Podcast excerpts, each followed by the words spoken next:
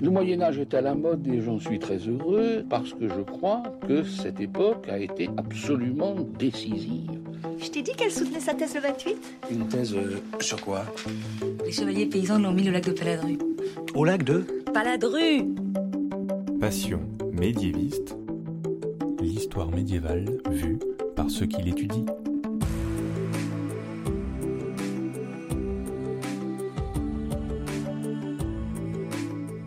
Est-ce que l'on sait tout du Moyen Âge? Et d'abord, qu'est-ce que le Moyen Âge? En fait, il y a autant de réponses que de médiévistes. Dans ce podcast, on met de côté les clichés qui décrivent le Moyen Âge comme une période obscure et de régression pour s'intéresser à comment l'histoire médiévale est étudiée aujourd'hui par de jeunes chercheurs, quels sont les sujets qui les intéressent, pour vous donner envie d'en savoir plus et pourquoi pas donner de l'inspiration aux futurs chercheurs. Épisode 13, Ilan et les réseaux politiques, c'est parti. Excuse-moi, mais il y a des gens que, que ça intéresse Bonjour à toutes et à tous. Aujourd'hui, je reçois Ilan Soulima. Bonjour Ilan. Bonjour Fanny. Tu es en master d'histoire médiévale à l'université Paris 1 Panthéon-Sorbonne et comme la première invitée de ce podcast, Justine, tu as comme directrice de recherche Geneviève Burer-Thierry. Tu viens nous parler des réseaux politiques sous les Carolingiens et les Robertiens, donc au Xe siècle. Pour commencer, est-ce que tu peux nous rappeler quel est le contexte politique à cette époque? En réalité, les Carolingiens, c'est une dynastie qui commence avec euh, Charlemagne, qui, lorsqu'il prend le royaume de Carloman, son frère, euh, la Saxe, ainsi que tout le nord de l'Italie, va fonder l'Empire carolingien, donc en l'an 800. Mais c'est loin d'être un règne serein. Charlemagne va avoir un règne plutôt calme. Sa succession va bien se passer avec euh, son fils, mais ensuite l'Empire va être partagé en trois parties. La Lotharingie d'une part, où va régner Lothaire, euh, qui va recevoir en plus la couronne d'empereur. Et de chaque côté, respectivement, la Francie occidentale, qui va finir par s'appeler la Francie, et la, Francie orientale, qui va finir par s'appeler la Germanie. Et à partir de cette euh, succession, il va y avoir tout un tas de luttes internes, euh, de problèmes au sein des royaumes qui vont commencer soit à se déchirer en intérieur, soit depuis l'extérieur.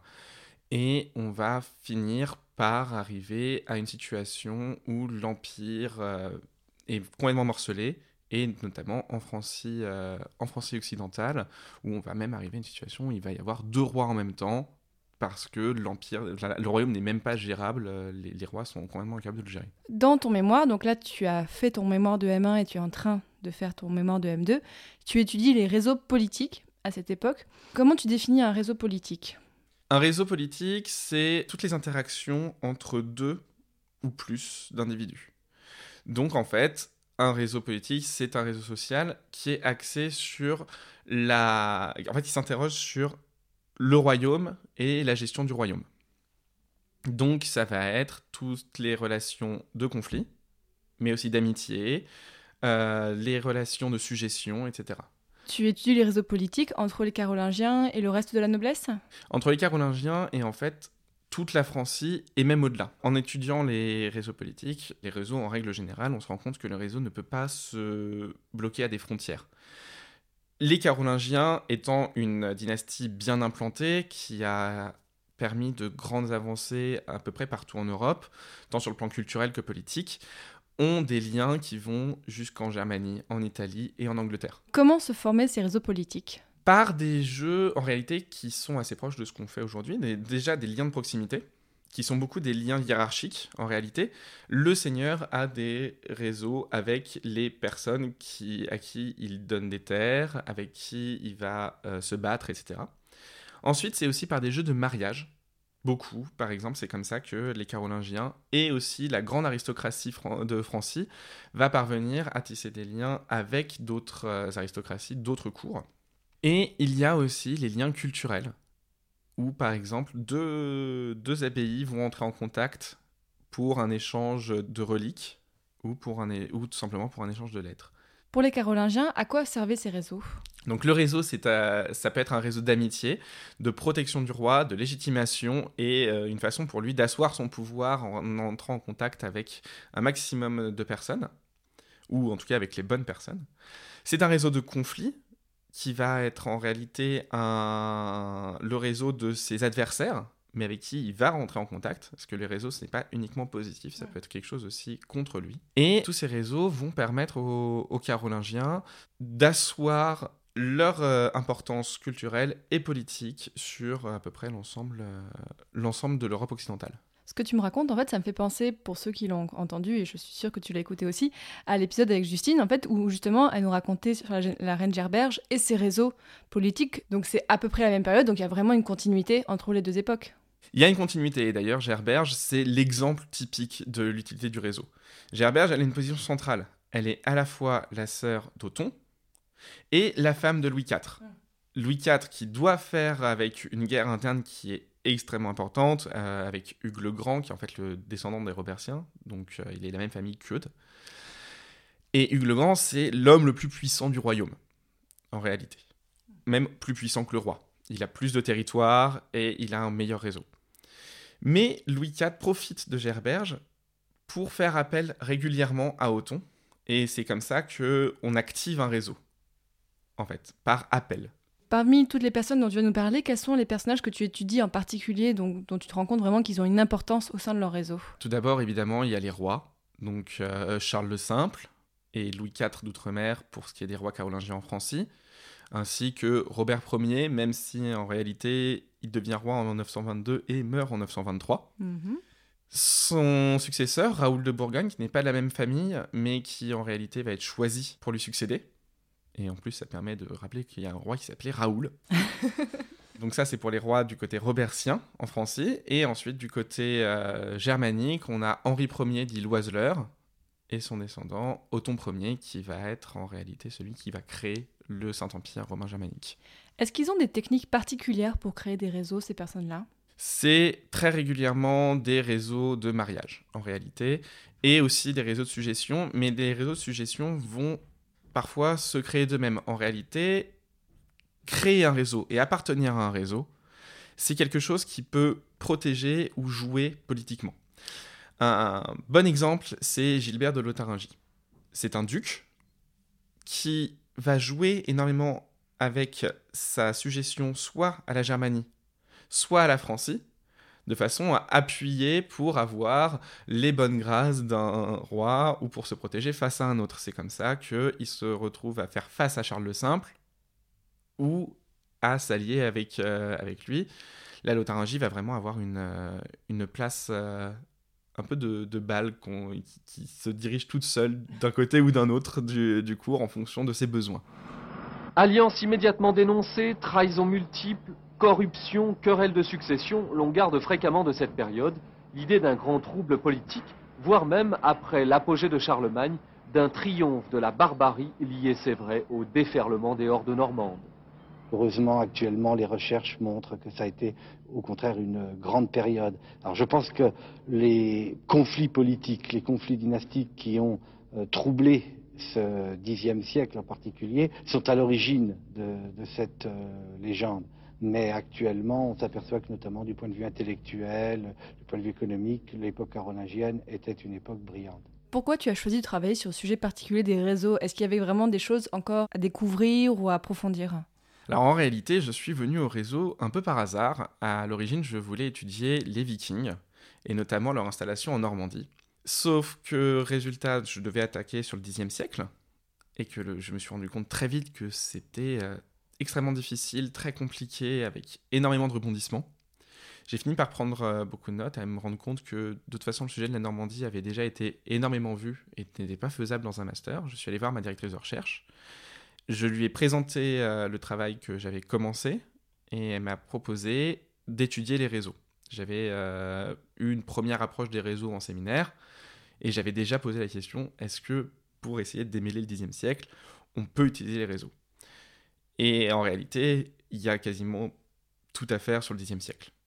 C'est un siècle qui est à peine étudié depuis euh, les années 1980, réellement étudié avec Pierre Richer.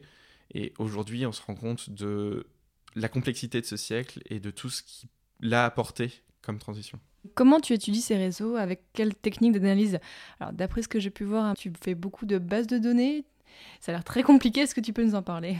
Techniquement, le réseau, c'est pas très difficile à tisser.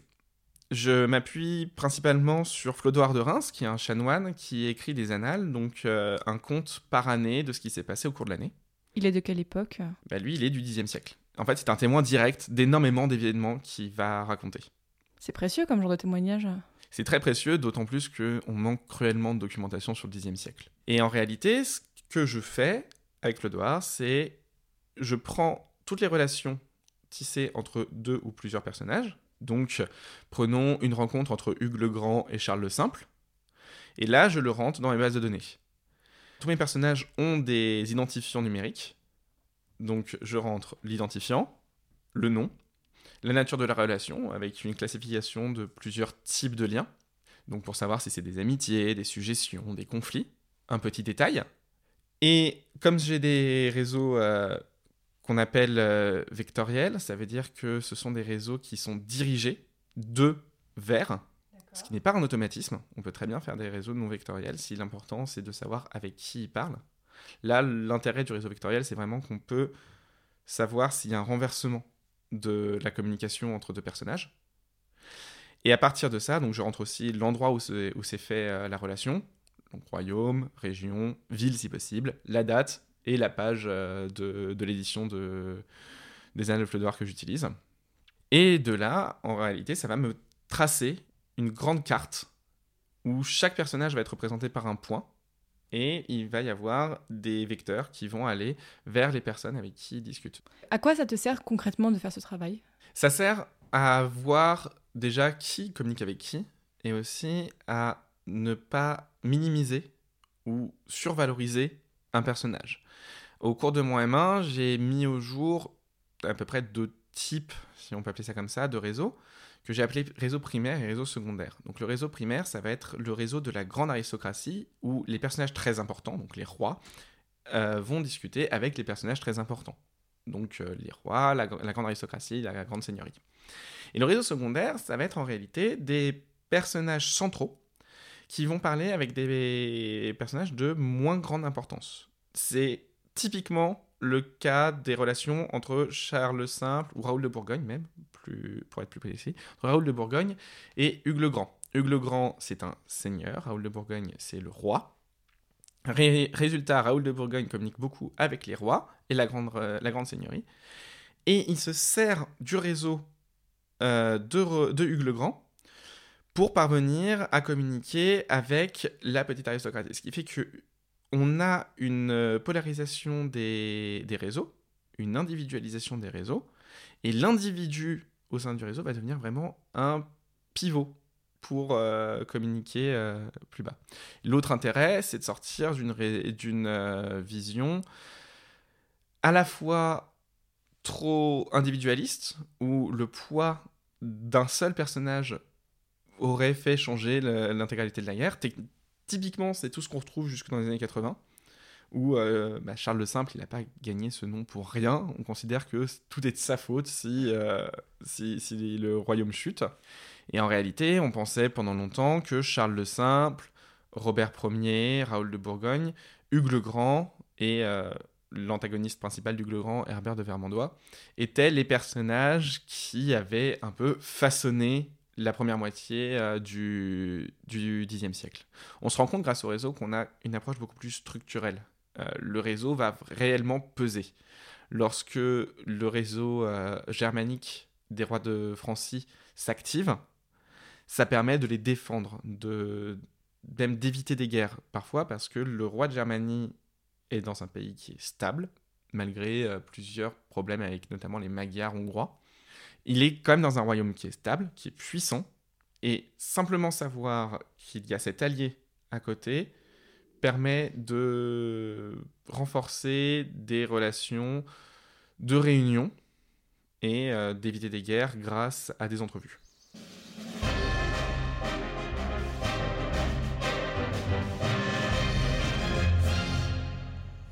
J'ai des problèmes avec un chef de clan. Alors bon, lequel? Un Calédonien. Il veut pas se rallier, il fout la merde, les autres clans commencent à se poser des questions. Bah, cette idée de fédérer les clans aussi, je vous ai dit, le seul moyen de les fédérer, c'est de tout cramer. Il y en a un qui fait un peu le mariole, mais les autres ils se tiennent à carreau, je vous fais remarquer. Oui, jusqu'à ce que ça pète. Bah justement, avant que ça pète, il faut que je règle la question. Que les autres comprennent qu'on peut pas venir me souffler dans les branches comme ça. Qu'est-ce qu'il dit, votre chef de clan, au juste? Qu'ils ont pas besoin d'être fédérés, euh, qu'il faut qu'ils protègent leur identité ethnique. Je vous balancerai tous ces cons requins, moi, ça serait vite fédéré. Absolument que j'évite la révolte. Cramez tout. De révolte.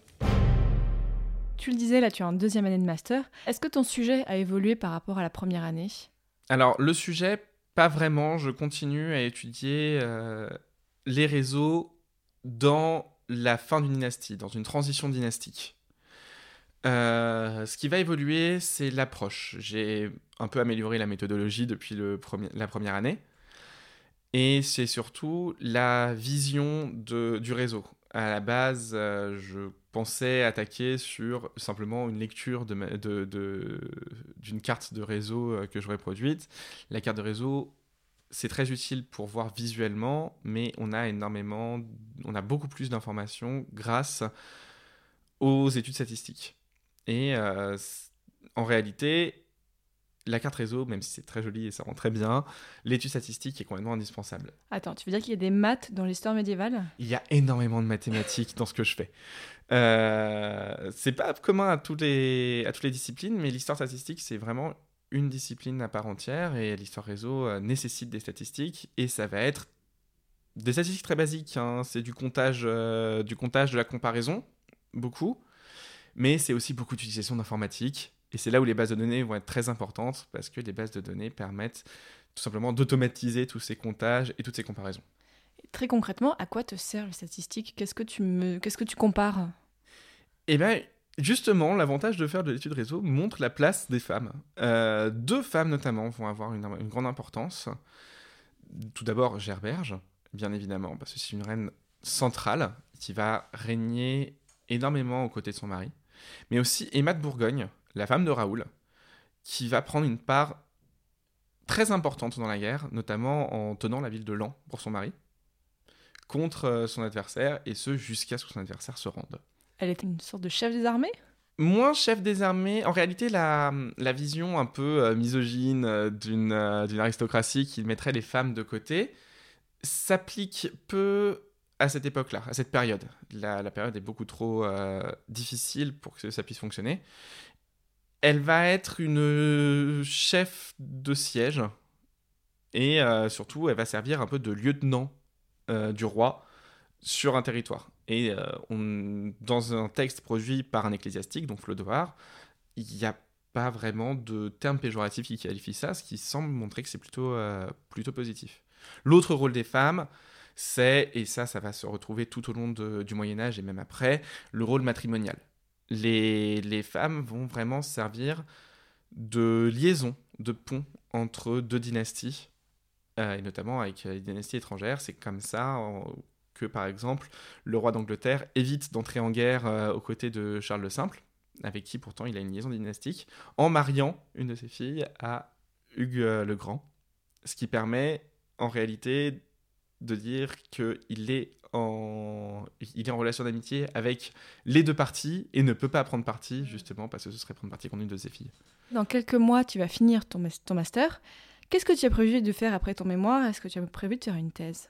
Alors, tout d'abord, l'agrégation, qui est une condition aujourd'hui très importante pour passer en thèse. Et après, je voudrais effectivement continuer en thèse. Qu'il faut l'agrégation ensuite pour continuer une thèse? C'est pas obligatoire, c'est de plus en plus demandé. En réalité, ça permet de s'émanciper des problèmes d'argent, tout simplement, qui sont euh, l'un, c'est vraiment le problème qui est euh, l'un des principaux, une des principales raisons d'abandon en thèse, parce qu'il faut pouvoir financer pendant 3, 5, euh, voire 8 ans parfois euh, une thèse. Ça permet aussi, en cas d'abandon, de pouvoir euh, tout simplement se rebondir sur quelque chose. Avoir l'agrégation permet de retourner dans l'éducation nationale et ça permet de pouvoir donner des cours à, à, à l'université et que l'université dise que ses professeurs sont agrégés. Est-ce que tu as déjà une idée sur le, de ton sujet de thèse? Je voudrais continuer sur le Xe siècle. Faire uniquement du réseau en thèse, ce, ce ne sera sûrement pas possible. Il n'y a pas assez de matière, et surtout au Xe siècle, par le fait qu'on a très peu de, de documentation. En revanche, continuer sur le Xe siècle, essayer de débroussailler euh, toute la suite, euh, toute la deuxième moitié du Xe siècle, et essayer de mieux comprendre quelles sont les structures à l'origine de tous ces changements d'idéologie, tous ces changements politiques, toutes ces successions. Ça pourrait être très intéressant en, thèse. Et donc tu laisses totalement les vikings de côté? Je laisse pas les vikings de côté, notamment euh, dans mon mémoire de Master 2, j'essaye difficilement, mais j'essaye de, de, déterminer quelles sont les relations entre les vikings qui sont installés en 911 seulement euh, en Francie euh, occidentale et ce qui reste de vikings en Scandinavie. Néanmoins, le Xe siècle, c'est aussi la période de fin pour les vikings. C'est la fin de la grande ère viking. Les vikings vont commencer soit à se positionner sur des territoires pérennes, donc comme en Normandie, soit vraiment à constituer des royaumes en Scandinavie, ce qui fait qu'on a de moins en moins de pillages, la christianisation aidant, parce qu'on ne pille plus les monastères. Pour finir euh, cette émission et cet épisode, Qu'est-ce que tu dirais à un jeune historien qui est encore en licence et qui hésiterait entre plusieurs périodes pour son master, donc l'histoire contemporaine, l'histoire moderne, l'histoire antique Et qu'est-ce que tu lui dirais pour le convaincre d'étudier le Moyen Âge? Le Moyen Âge, c'est une période qui est centrale. C'est là où tout se fait, en réalité. On change de, on, change de modèle face à l'Antiquité et on prépare le modèle de l'époque moderne. C'est aussi une période qui est très méconnue. Pour euh, paraphraser ce que disait euh, Joseph Morcel en cours, qui est un, autre, qui est un grand historien, 95% de ce qui a été fait en histoire médiévale jusqu'à aujourd'hui est à refaire.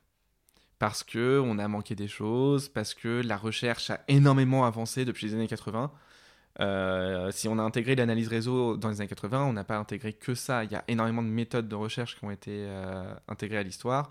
Aujourd'hui, on fait énormément d'anthropologie en histoire médiévale et c'est pas pour rien. On a vraiment l'impression, en étudiant le Moyen Âge, d'étudier quelque chose qui n'est pas nous, qui est vraiment très étranger. On est euh, dans une vision, dans une mentalité tellement différente que le Moyen Âge est absolument passionnant pour ça.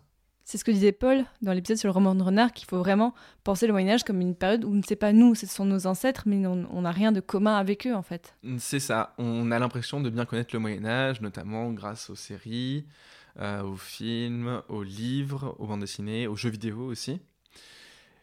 Mais c'est en réalité une période qu'on connaît très mal. Même chez les chercheurs, on a énormément de difficultés, euh, notamment au Moyen Âge, euh, à déterminer comment est-ce que les gens voyaient leur monde à cette époque-là?